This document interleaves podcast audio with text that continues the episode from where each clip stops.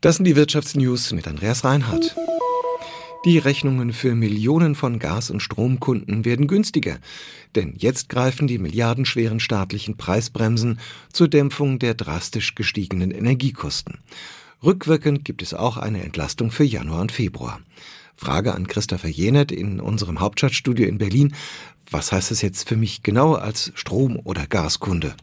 Energiepreisbremse heißt, dass man als Verbraucher für Strom, Gas oder Fernwärme nur einen bestimmten Höchstpreis zahlen muss. Das sind dann 40 Cent für die Kilowattstunde Strom, das sind 12 Cent für Gas und 9,5 Cent für Fernwärme. Allerdings, das ist ganz wichtig, das gilt nur für 80 Prozent des Vorjahresverbrauchs, weil das Signal soll auch weiterhin sein, sparsam sein, weiter angesagt, auch wenn die Energie jetzt wieder günstiger zu haben ist. Übrigens, das Ganze gilt auch rückwirkend. Das heißt also, wenn man für Januar und Februar zu viel gezahlt hat, dann gibt es jetzt wieder was zurück. Der Online-Händler Amazon hat bislang immer neue Logistikzentren in Deutschland eröffnet. Jetzt soll das erste wieder geschlossen werden. Betroffen ist der Standort in Brieselang in der Nähe von Berlin. Dort arbeiten derzeit noch 600 Menschen. Grund für die Schließung sei das relativ alte Gebäude, das 2013 eröffnet wurde. Das könne nicht auf den aktuellen Stand gebracht werden, teilte Amazon mit. Den Beschäftigten sollen Stellen an anderen Standorten angeboten werden. Amazon betreibt nach eigenen Angaben in Deutschland 20 Logistikstandorte. 400 Millionen Menschen haben bis heute kein mobiles Internet. Zugleich zerstören Naturkatastrophen immer wieder schon bestehende Infrastruktur. Wie kann man kostengünstig Netze erweitern oder im Notfall schnell wieder aufbauen? Und wie können Netze von vornherein ausfallsicherer gebaut werden? Beim Mobile World Congress in Barcelona werden dafür verschiedene Lösungsansätze gezeigt. Reinhard Spiegelhauer ist für uns auf der Messe unterwegs. Sogenannte hybride Netze, die wollen die Deutsche Telekom und die Europäische Weltraumorganisation ESA voranbringen.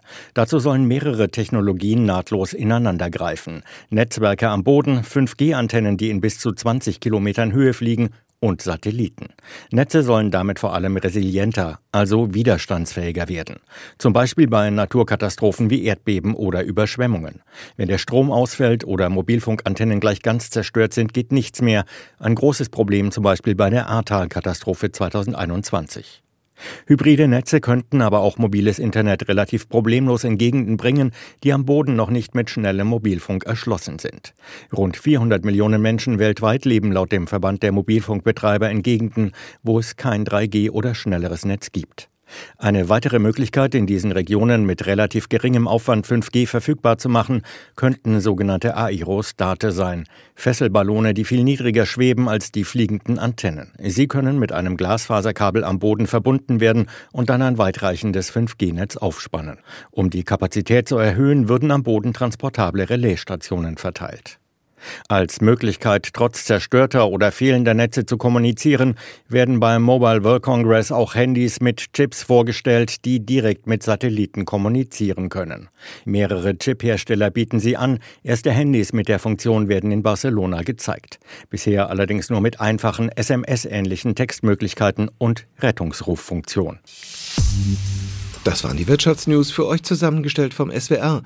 Hier erfahrt ihr zweimal täglich das Wichtigste aus der Wirtschaft und sonntags klären wir eure Fragen.